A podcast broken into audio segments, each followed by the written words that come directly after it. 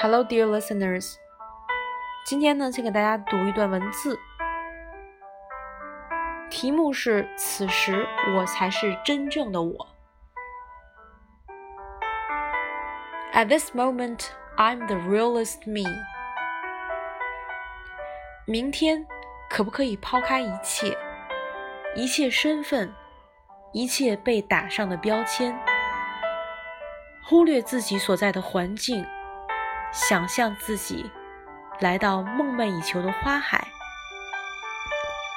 阳光洒在自己的头发上、肩膀上，仰起头，眯着眼，给太阳一个大大的微笑。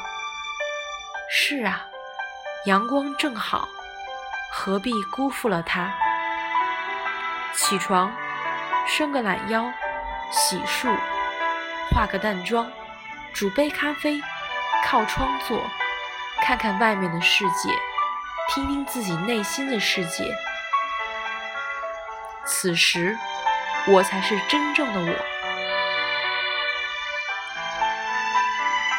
Why don't we start from tomorrow? Leave everything behind. Get rid of all the tags, all the labels that other people force upon you. Forget about your environment. Just imagine you are amid a sea of beautiful flowers. Your hair kissed by the sunlight. The sun, the sunbeam danced on your shoulders. You raise your head. You brush your teeth. You put on some makeup. You make a cup of coffee for yourself. And you sit by the window, watching the world go by.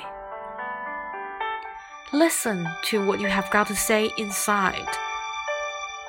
For this is the moment I'm the realest me. I hope all of you have enjoyed today's content. I'll see you next time. Bye.